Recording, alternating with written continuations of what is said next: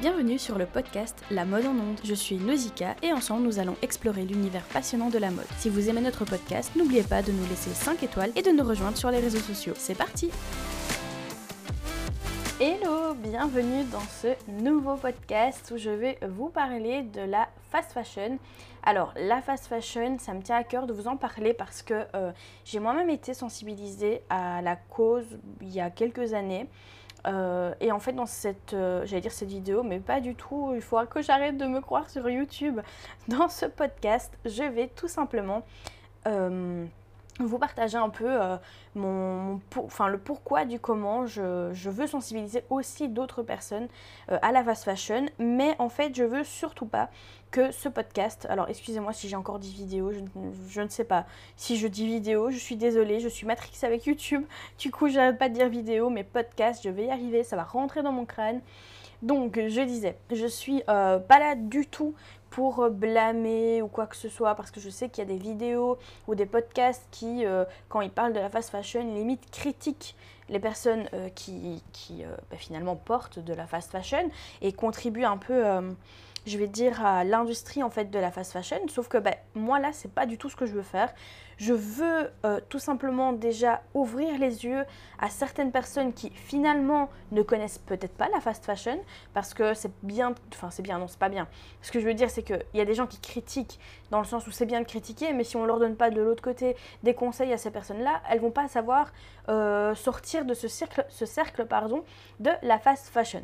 Donc dans ce podcast, je vais vous parler le pourquoi du comment euh, je, ne porte plus de fast fashion, ou du moins je limite euh, le fait d'emporter. Et donc je limite, je vais vous donner mon conseil si vous aimez vraiment les vêtements de certains magasins de fast fashion. Et enfin, euh, je vais aussi vous expliquer c'est quoi la fast fashion, parce qu'il y a sûrement des personnes qui ne savent pas ce que c'est. D'ailleurs, déjà rien que le mot fast fashion, c'est de l'anglais. Donc c'est fast fashion, si on traduit ça, c'est en gros euh, la mode rapide. Donc euh, ce qui signifie que ça doit être euh, créé, cousu, confectionné, tout ce que vous voulez, dans un laps de temps hyper hyper rapide pour pouvoir débiter au maximum de vêtements. Je vais d'abord vous parler des avantages entre guillemets. Vous ne me voyez pas là mais moi je fais le geste entre guillemets pendant que je vous parle. Donc vraiment entre grands guillemets parce que pour moi c'est pas vraiment des vrais avantages mais bon on peut quand même les mettre dans les avantages. Le premier avantage c'est les vêtements à la mode donc des vêtements à la mode que tout le monde peut acheter parce que les prix sont abordables.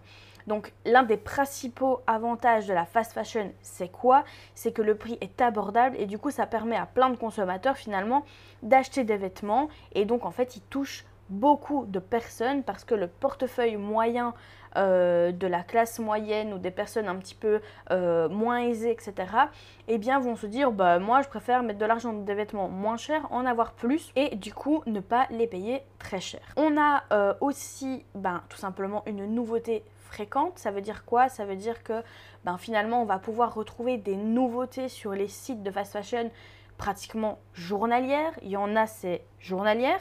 D'autres, c'est peut-être à la semaine, donc de façon hebdomadaire, etc. etc. Donc, on a la possibilité d'avoir du renouveau euh, continuellement dans les magasins de fast fashion.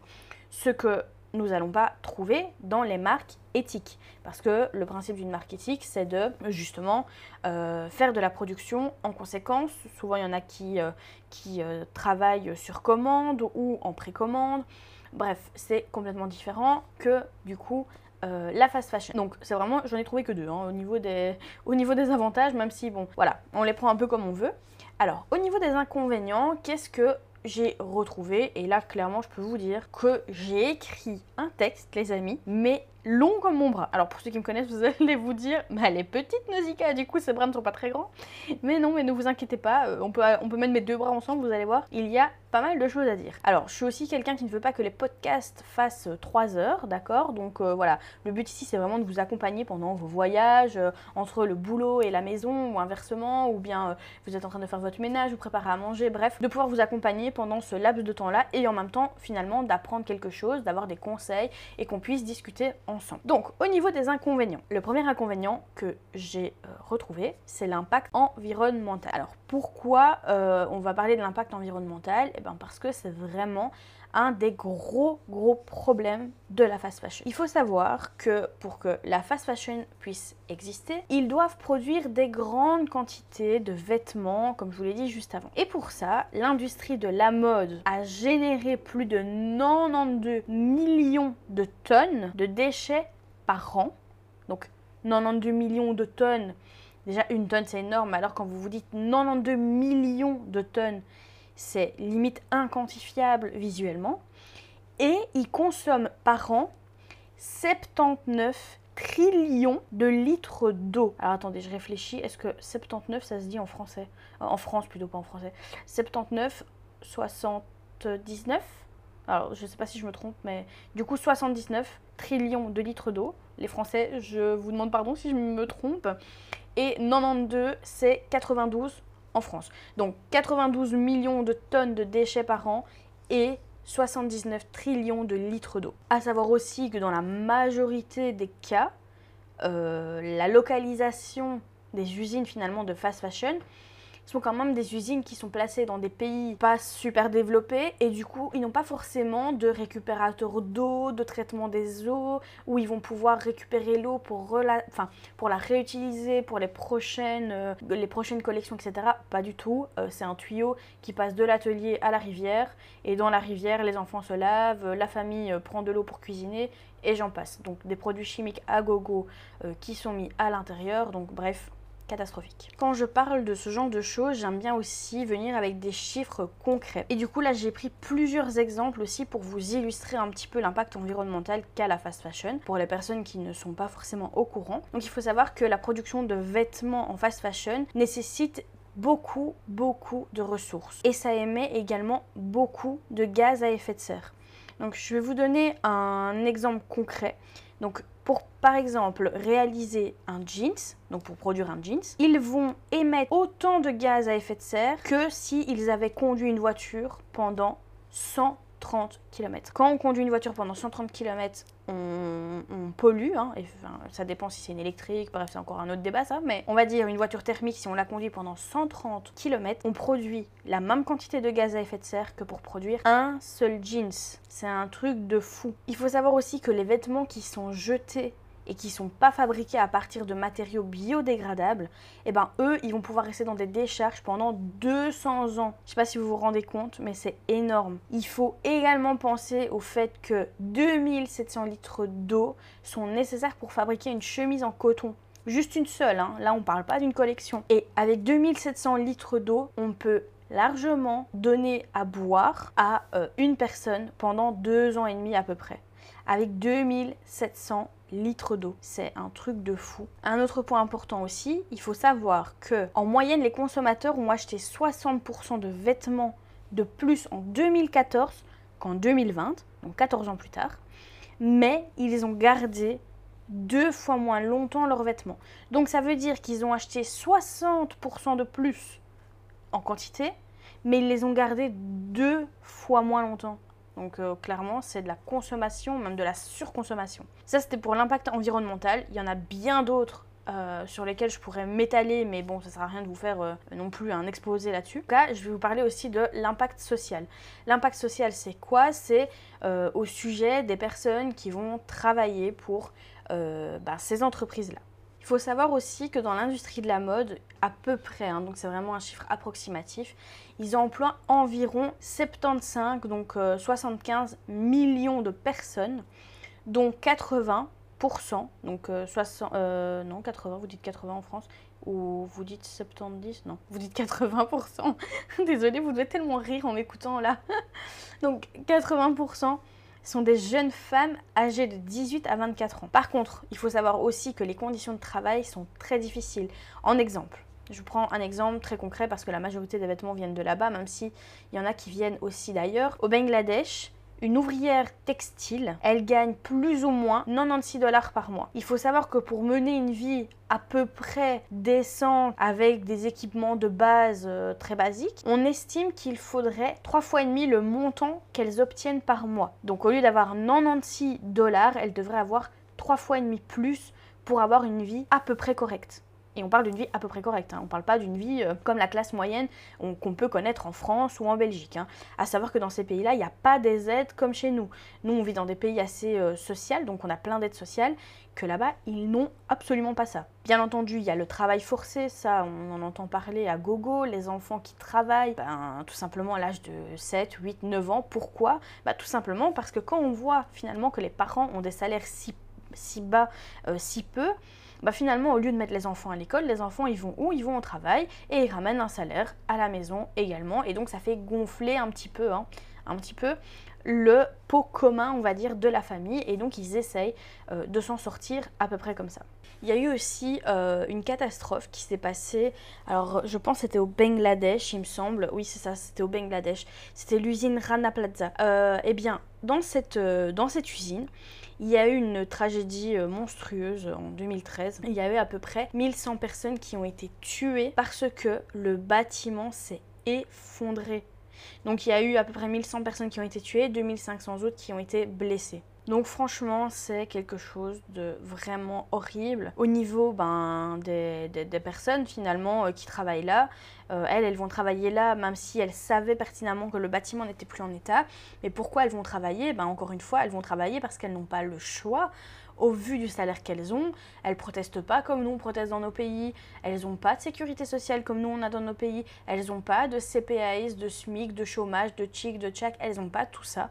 Donc si elles, elles vont pas travailler, elles n'ont pas d'argent, elles savent pas se nourrir, elles savent pas nourrir leurs enfants, du coup qu'est-ce qu'ils ont fait ces personnes-là? Ben, Ils sont allés travailler en connaissant les potentielles conséquences en allant travailler dans le bâtiment, donc euh, dans l'usine au Bangladesh là qui s'est euh, effondrée. Et malheureusement, ben, ce qui devait arriver arriva et l'usine s'est complètement effondrée. Donc c'est vraiment euh, une catastrophe. Je suis vraiment désolée hein, parce que finalement, je me rends compte que ce podcast est vraiment pas des plus joyeux, mais je pense que c'est une réalité quand même que les gens doivent entendre.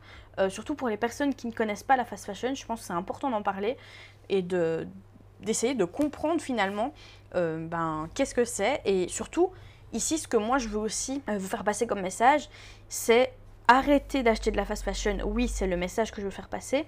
Mais surtout, consommer différemment. Donc bien entendu, je vais vous donner aussi des conseils pour consommer différemment et arrêter d'acheter euh, de la fast fashion. Donc trouver une alternative à la fast fashion.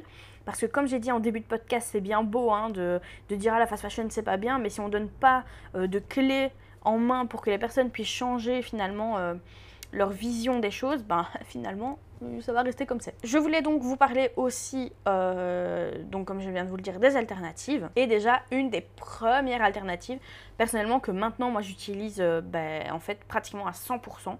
Je sais pas, ça fait combien de temps que j'ai pu mis les pieds dans un magasin de vêtements que j'ai même acheté un magasin de vêtements euh, que j'ai acheté un magasin de vêtements. Mais oui, Nausicaa, tout va bien.